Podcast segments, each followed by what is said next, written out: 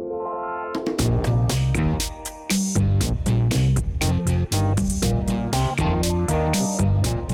欢迎来到窘迫咖，我是中子，我是默默。Hello，各位好久不见，我们终于完成搬家这个巨大的任务了。我们算搬得很快欸，对，我们在五个小时之内就完全的，就是四个卡车的行李直接从旧家搬到新家，而且完成了整理耶。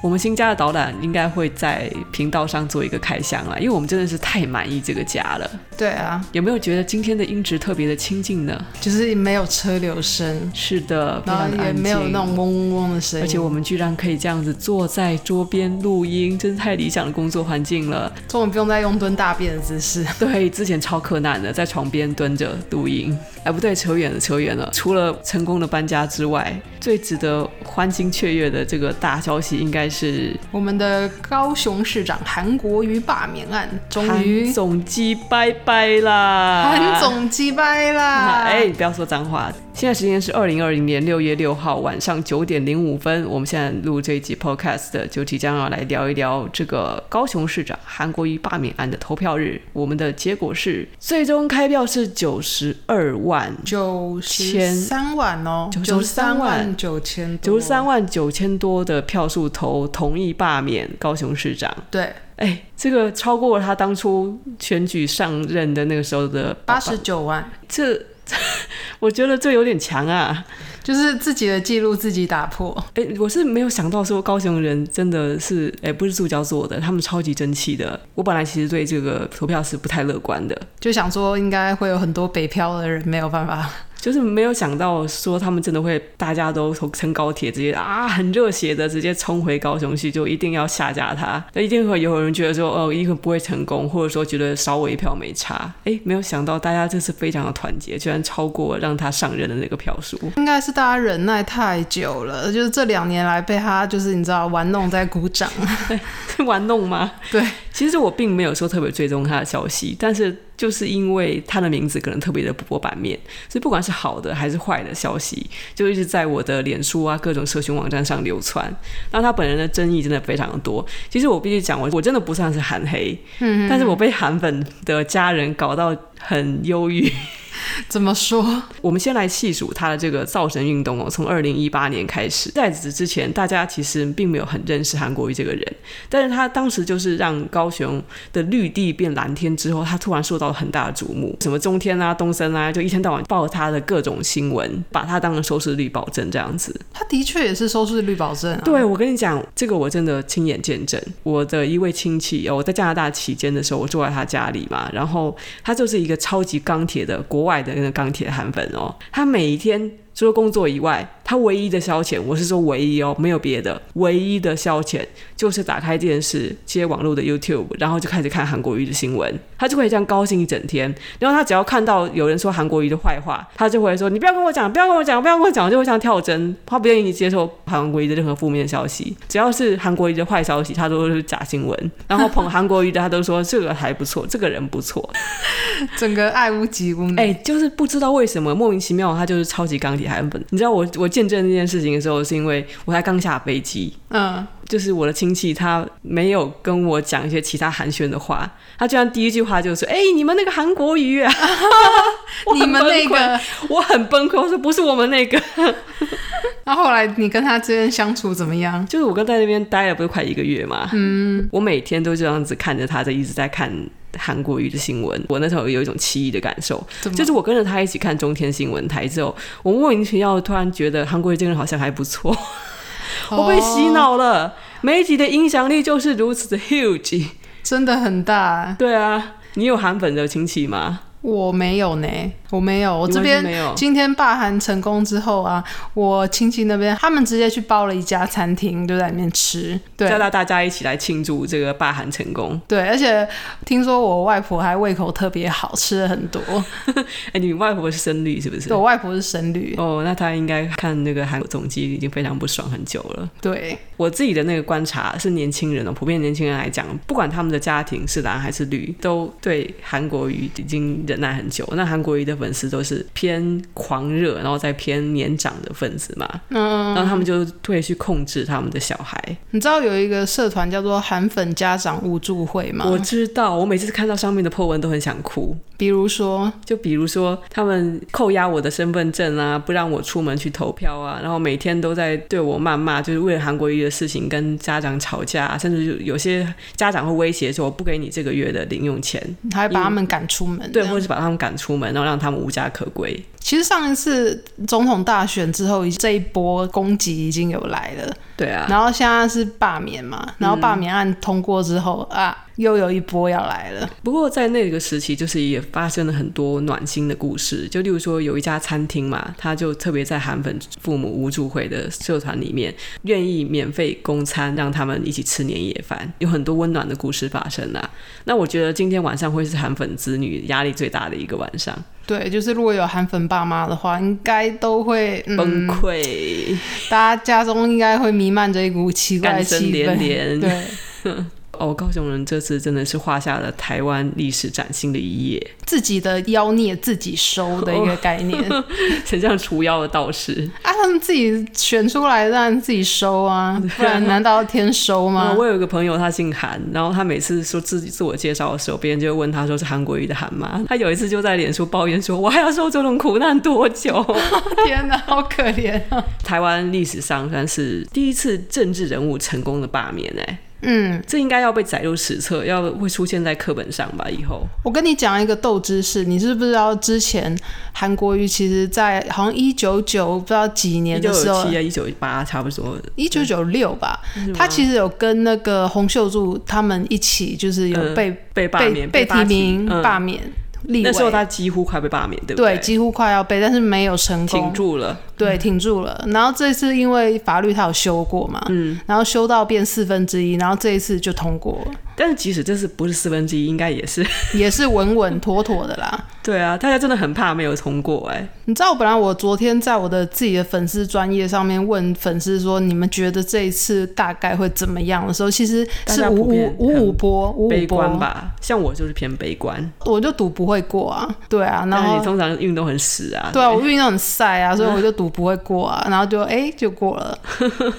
在韩本那一圈哦，就是有一个叫刘斗粉丝专页的地方，有一个刘斗，我也不知道他是谁，他连续发两次的祭品文，他就是很肯定的说，如果霸韩能够成功的话，他就要直播吃屎。然后现在大概就在下午霸韩妥妥的时候，他的粉砖就涌入了大量的人潮，叫他什么时候直播吃屎。莫名其妙的，不知道为什么有很多的香港网友来留言，然后他们用那广东话留言说，来自香港睇你食屎，他们就是用香港话来留言。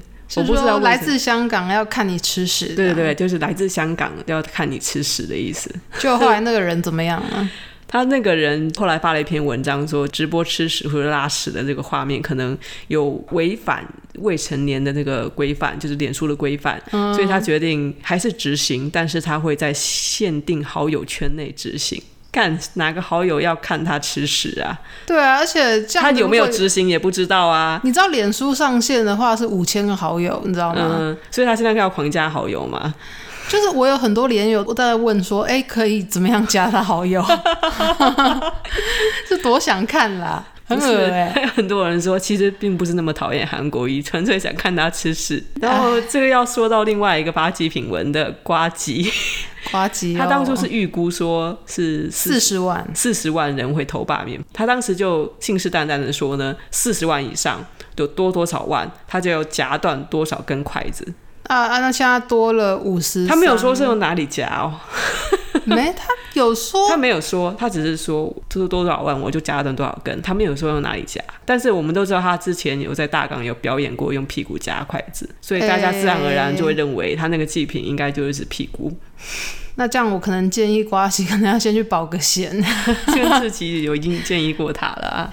没有啦，我是觉得不管是吃食材的画面，还是要肛门夹筷子的画面，我都不太想看呐。建议大家就是说，其实选举这一场就是政治游戏哦。然后虽然也是关乎民生，但是不要拿自己当祭品。我真的不太爱发祭品文的，因为我真的觉得就是任何事情都是有可能会发生的。所以就是说，那个韩国瑜到底为什么这么讨人厌？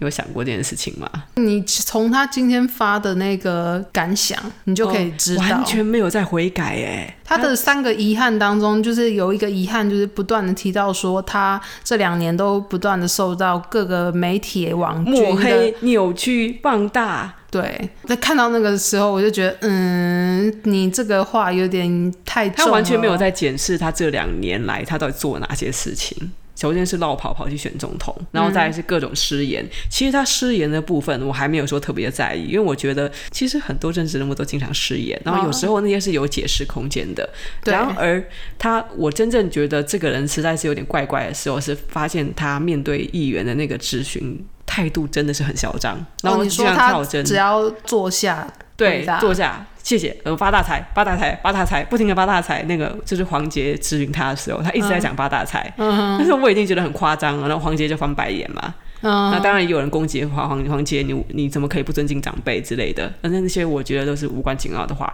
我是直接去看影片，借由他的各种这种执行政策上的这种反应去判断的话，我个人是没有办法支持这个政治人物。我是觉得他没有那个格调了。你妈妈其实好像也不喜欢他，就是他跟我想法一样，就听跟他讲话就。不行，听不下去，觉得这个人没品。对，真的没有品，没有水准。你看他今天那样子发言，其实就是知道他对啊，自己下不了台面，然后说自己是庶民，然后还如果拿七千万去炒房等等这种劣迹被爆出来之后，他也没有要悔改的意思，也没有要解释的意思，就避重就轻嘛。然后今天又在一直在说，哎，这两年来不可否认，的确是有一些亲绿的媒体不断的是在攻击他。可是你你中天、东森那些把他捧上了天的那些媒体，难道不是一直在？拱他吗？嗯，所以你最后怎么可以说是媒体的错？仰赖着媒体知道韩国瑜这个人，对他们还是养出了这些铁粉。那我的家人还是很铁，你知道，我每次看到我的家人又在转贴一些什么韩国瑜是百年难得一见的政治奇才，天选之人，什么天选之人，韩国瑜是英雄什么？我老是看他们在转贴那些文章的时候，我头有多痛，你知道吗？他们无法沟通，然后他们没有任何的逻辑，没有任何的根据去相信韩国瑜他就是一个很厉害的人。他就是造神造出来的，啊，他就是媒体天天在那边播嘛，讲他有多强。但是我我去讲啦，他真的是演讲的那个台风蛮稳的，然后口才的确呃算是好的吧。他是一个被政治耽误的催眠大师，你就像希特勒那样子讲了一些屁话，然后大家都听。他就是有那个口才啊，他就是有那个话术，可以让大家相信他，啊。哦，对，说到话术的话，他今天提前宣布被罢免感言嘛，对，然后基本上讲什么，他意思是说感谢你们这些一百三十万没有出来投票的人。他意思是什么？就是说我没有出来投你，同意罢免，意思就是我是韩粉哦。哎、欸，太恶了吧！我觉得他在选前就已经有呼吁大家，就是你如果是韩粉的话，你就不要去投票，所以他就可以自然而然他就收割那些没有去投票的人，他就把他当做是韩粉。对，那我也可以说，没有检举我粉丝专业的人就是我的粉丝啊。对啊，没有按我赞的人全部都是我粉丝，只要不是我的黑粉就是我的粉丝。对啊，可以这样子归类吗？当然不行啊，这逻辑有点怪吧。反正就很好笑，就对啊。他的感言真的是有很多可圈可点的地方啊。对啦，就是很会讲，真的。而且我觉得，其实我最不喜欢韩国瑜的一个原因，其实是因为他一直在制造对立，他企图去强化韩粉跟非韩粉之间的一个紧张的一个气氛。就是作为一个政治人物，很不大气、很没有气量的一个表征。对，一般来讲，你应该是要再大度一点，但是他就没有，他就没有那个。哎、欸，我其实我觉得高估他了。我本来以为他今天的感言会是很谦虚的，就是一如他往常那个口才一样，他要承认说他就是做的不好，嗯、希望接下来下一任的市长可以做得更好，然后祝福高雄，祝福台湾。他虽然最后也有讲祝福的话，哎，当中间的那个三个一看，就是听到我傻眼。中天今天在开票的时候一直在那边崩溃，那几个。蓝营的名嘴，嗯哼哼，怎样？他们就直接在讲说，那个国家机器动得很厉害啊！哦，原来都是国家机器的，啊，全部都是民进党做票啦。他们一直说是什么？民进党前呃前三天在那边动员所有的哎网络资源，说到有钱有势，谁比得过国民党啊？拜托，我受到叶配邀请，全部都是国民党哎，你懂吗？民民进党没有钱找我叶配，国民党一出手就是。八十万、九十万这样子，他们找我哎、欸，我这样讲出来真的没问题吗？我觉得没差了，没关系，应该没有关系吧？对，我直接就讲了，国民党的对网红的业配预算超高，然后超级多人来找我，绿营就几乎没有。因为他们没钱吗？我觉得他们是不需要吧。好啦，也是。反正国民党超爱找我，然后他们就是预算都超高的，但是我一次也没有接。我郑重宣布，这是我一次没有接。你明明就台独独的要死，他们怎么会来找你？我不知道他们哪根筋有问题，他们可能就觉得我轻中啊，因为我看起来也没有很仇中的样子。哎、欸，但我都已经不接，我连中资公司、中国公司的业配我都不接，什么淘宝啊、天猫啊的业配我都不接。可是更可笑的是，到现在还有人说你亲中，超好笑的。我其实也不算是仇中，我是被中国害得很惨。嗯哼哼，对，所以我有我有那个情绪，我有跟他有一些隔阂在。嗯，但我是绝对不是亲中，懂？亲中的政党我也是很讨厌的，所以我一次也没有接过他们的业配。那六六六霸韩大胜利这个话题，我们差不多就就该结束了吧？对啊，我们讲超久了。到底是对政治多狂热？没有啦，就只是今天太开心了，太开心了。昨天搬家好，然后今天就我有一个值得庆祝的事情了，双喜临门，双喜临门。你想不想要第三喜呢？是什么第三喜？嘿嘿，你自己想象吧。好啦，那进入下一个话题之前，我们来插个广告哦。本集节目是由萌萌法米娜赞助播出。萌萌法米娜严选 MIT 好茶，最好的茶来自最好的环境。萌萌法米娜从种茶、采茶到制茶，一条龙包办。两百个小时以上精致烘焙的纯高山乌龙，分为清香、甜香、蜜香三种口味。购买就送品牌专属五十秒沙漏哦，让你五十秒泡出自然无添加的纯种好茶。二零二零年六月五日起，购买萌萌法米娜茶包系列，满五百元就送一个缤纷陶瓷小彩杯，送完为止，要抢要快。五十秒即可冲泡好的香醇美味茶包，搭配萌萌可爱的包装，是送礼自用的绝佳良品。请在脸书粉砖搜寻“萌萌法米娜”，立刻获取相关资讯。呃，或是你也可以加入炯炯子的脸书，日后我们会有茶包的抽奖活动，一次抽非常多包哦。来，请加入我的脸书吧，加吧加吧。萌萌法米娜的老板他有送给我们一些茶包，我们看到这个包装真的是很可爱，很适合送给长辈啊，或者是女生啊，都 OK 的。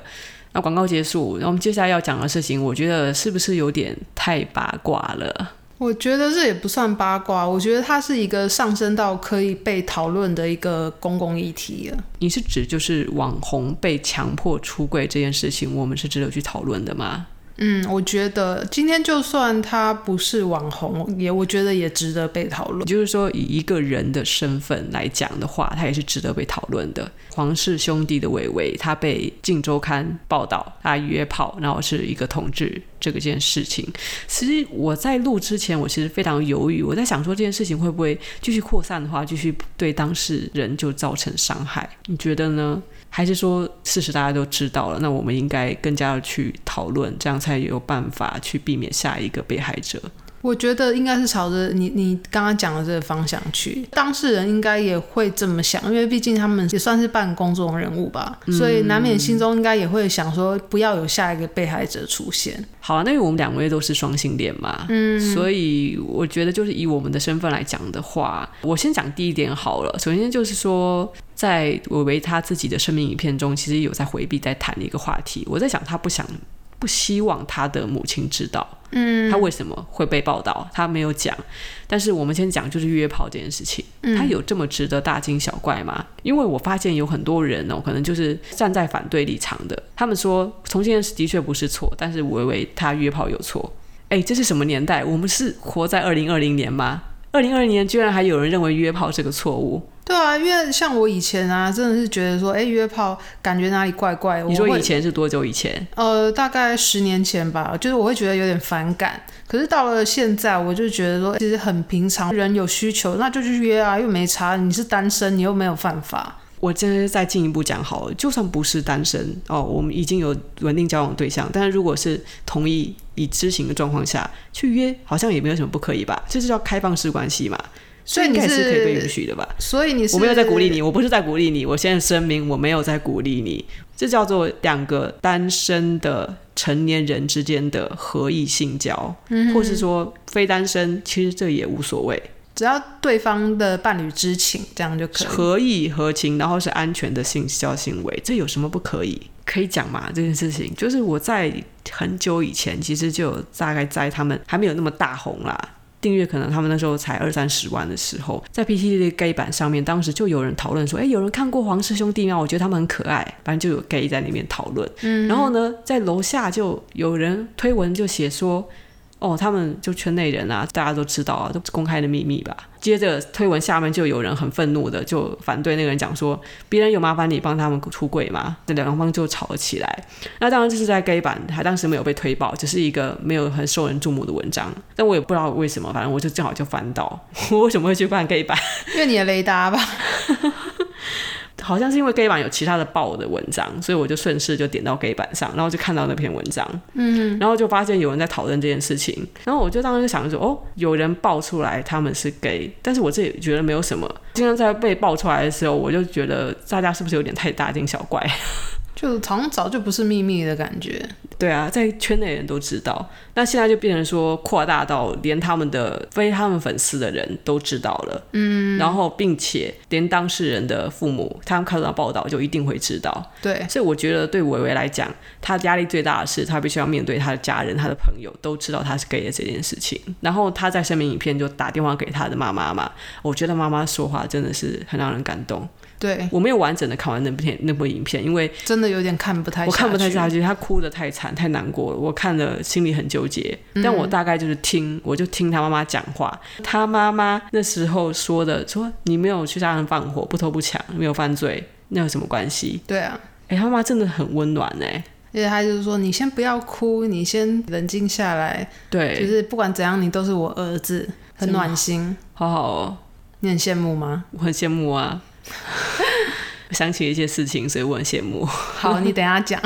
大家就去极力的谴责《镜周刊》嘛，我是觉得很 吃惊，就台湾媒体连这种事情都要登头条，到底是有多八卦？八卦到什么程度？连 YouTuber 的这个约炮这件事情都可以上头条，直接上他们的封面哎！而且你知道更夸张的是，他们竟然对那个新闻下广告。下关键字广告，然后还得分成好几篇文报道，想做成一个系列。对，我觉得真的有点过分哎。那个标题什么“闲诗约炮”什么，对啊，哇，下多耸动，对，就整个就是很负面，反正就是负面的消息。他就是试图把同志约炮，然后跟比较自己的性器官多大啊，对对对对，他们就用那些字眼去吸引人点阅。对，我觉得这样子对伟伟来说非常的不尊重。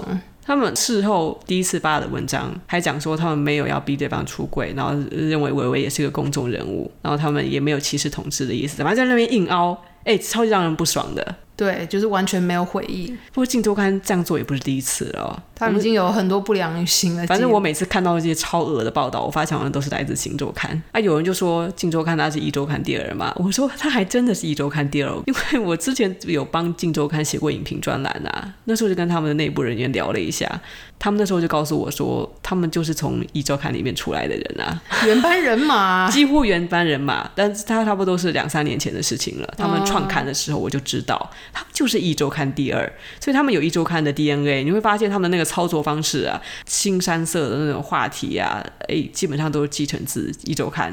你真的不用太惊讶，他们做出了当初苹果会做的事情。苹果嘛，是后来在太阳花运动之后，因为有对学运做一些正面的报道，所以算是洗白了，大家对苹果印象比较好。嗯、而且我跟你说，这一次黄氏兄弟的这个风波，苹果没有跟风报道，他们是唯一一个没有跟风报道。对。哎，有没有觉得他们其实在改变了？有，我觉得改变看得到哦，而且大家会知道、会接受的。相比之下，《镜周刊》真的非常糟糕，啊，非常糟糕。就是除了不悔改，然后他们的道歉真的是完全，我真的就觉得没有。为什么影片下架？影片跟道道下架之后，还谢谢指教。一开始没有打算要道歉哦，后来是在网友舆论的压力之下，他们才说什么要对当事人致以歉意那些。他们发现很多人发起退战运动啊，抵制《镜周刊》啊。不过我先讲啦，《镜周刊》呢，呃，你要抵制。镜周刊其实还不够，因为那个镜传媒是一个非常大的集团，还包括什么镜文化、镜文学那些东西。你要抵制的话，抵制不完。我们是没有办法完全抵制的。镜周刊这个行为绝对是应该被强烈谴责。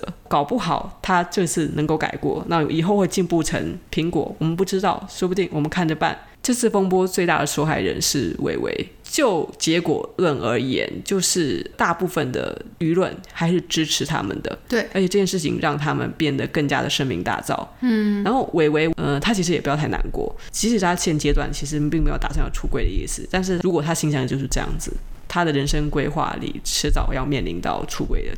就如果他真的想要追求真正的幸福的话，嗯，他迟早要面临到那样子。这是可以说是他被强迫的提前出柜，他或许。可以再也不用隐瞒自己了。也许过了这个坎之后，他的人生之后会更加的顺遂，更加自由，更加的 be free，像钟明轩那样子。嗯，所以我觉得这是一个他们人生中很重要的一个转捩点。那我觉得他在公关处理上还不错。嗯，虽然大家有说他是不应该。把这件事情放大上来操作啊，还还哭啊什么的，有些人当然也会这样子批评。就我自己看来啦，他这影片也没有插广告盈利，他很单纯只是想要对大众交代，并且处理好跟家人的关系。嗯，那你看得出来，那个是非常真诚的呈现。YouTuber 本身呢，我们其实就是会把自己很多生活层面的、很多隐私层面的东西给播出来让观众看，因为我们就是如此亲民的一个身份。嗯，我们不这样做的话，大家不了解我们。的话，还要怎么样成为我们的粉丝？所以 YouTuber 本人就是这样子一个职业。对于伟伟来讲，这并不是一个表演，这是他再一次一个真情流露，然后他选择拨开来让大家看。嗯，我觉得他很勇敢。要是我，我做不到了，真的。你做不到吗？我会，我会真的会自己会吞下去，然后会说内伤更严重。你是说就跟媒体这件事情就了结，然后你也不打算跟你的父母坦诚吗？我应该会坦诚，但是应该是会私底下坦诚，不会把自己哭泣的模样让大家看到。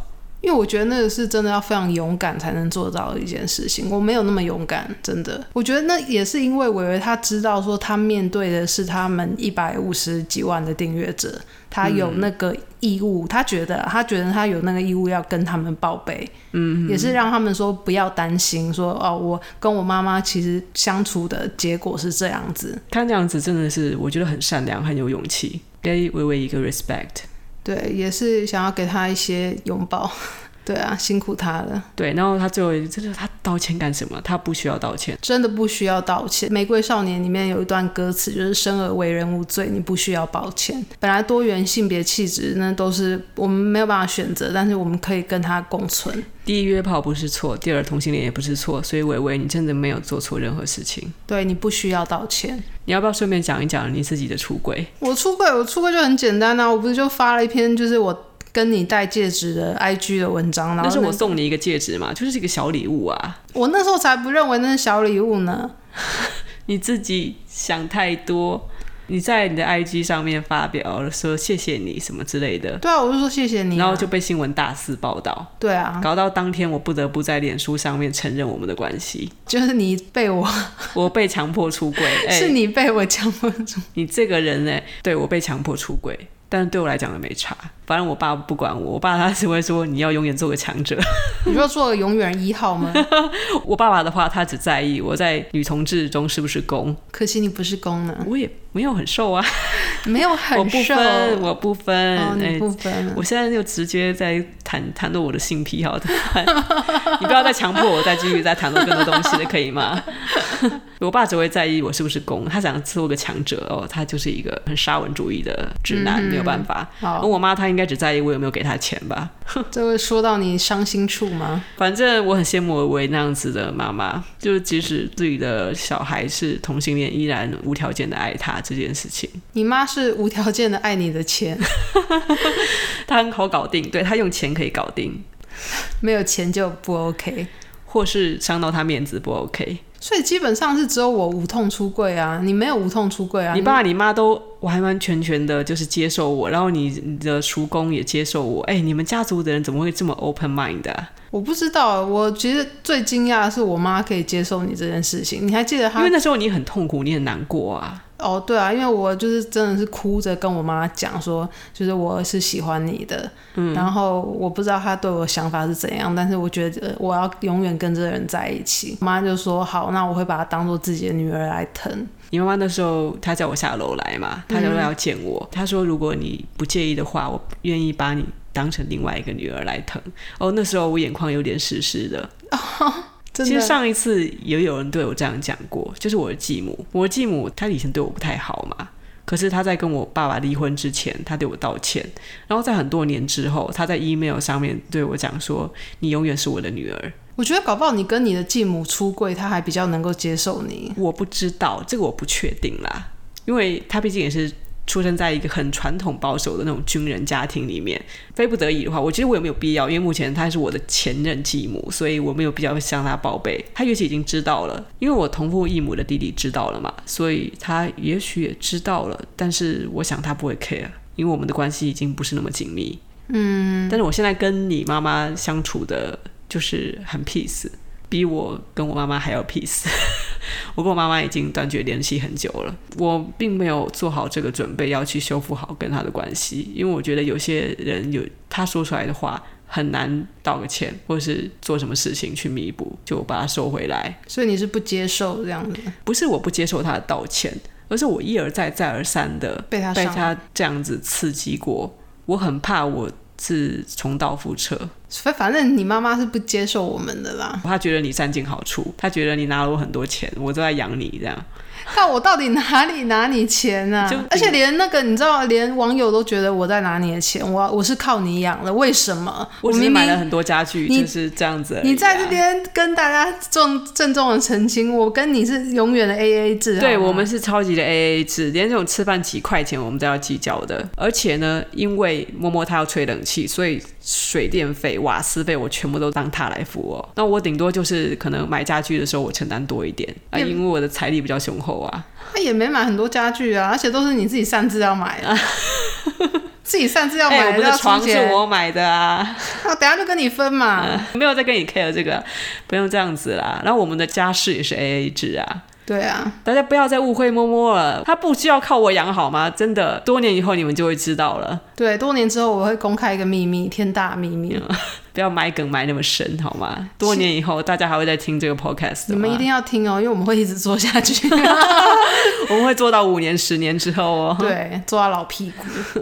总而言之呢，从黄氏兄弟的这个事件来看呢，哦，因为我有去。稍微看了一下舆论的风向，然后以及当时在攻击黄氏兄弟的那些言论来看呢，我觉得很奇怪。现在同婚已经合法，但是我们的环境显然还是不够友善，还有人在那边攻击什么假假呀、钢胶啊、装甲列车啊什么的。什么装甲列车？哎，就那些很奇葩，在那边讲。然后不管是攻击他们是同志，还是攻击他们约炮的这些言论哦，我都有看到。虽然占的比例不高啦，那我觉得那是同文层以外的东西。有些是闲着没事干，你们就不是他们的粉。但他们出事的时候，你就要跑去骂两句，就要去给他踢两脚，这样。哎、欸，那那这些人真的是心理很不正常，哎，就幸灾乐祸啊，唯恐天下不乱。但是看到这些异温层的言论，就是让我觉得台湾还是有很大的进步空间。即便是法律通过，但是最重要的还是我们的什么风土民情嘛。嗯，没错，就是整个环境的接受度。我希望有一天我们台湾可以不用出轨，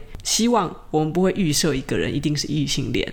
或者是说同性恋还是双性恋？因为甚至我们可以直接很很自然的跟另外一个朋友对话的时候，就问说：“嗯，你交男朋友或者女朋友了吗？”我希望有一天的风气是这样子，然后我们一点都不觉得奇怪。对。而不是说你今天是一个男生，然后就每天被逼问说：“哎，你今天交女朋友了吗？你要不要生小孩啊？什么啊？这些被传统价值观所束缚。希望有一天我们台湾不再是那样子，然后我们可以走到一个更进步的阶段。好了，那最后谢谢大家的收听。喜欢我们的话，记得帮我们打星星评价，然后留言给我们表示支持，又或者小小的赞助也可以哦。当星星天使，五星天使当，我们的五星天使，谢谢大家啦。好了，那就这样子啦。我是金公子。我是摸摸，我们下期见喽，拜拜。拜拜。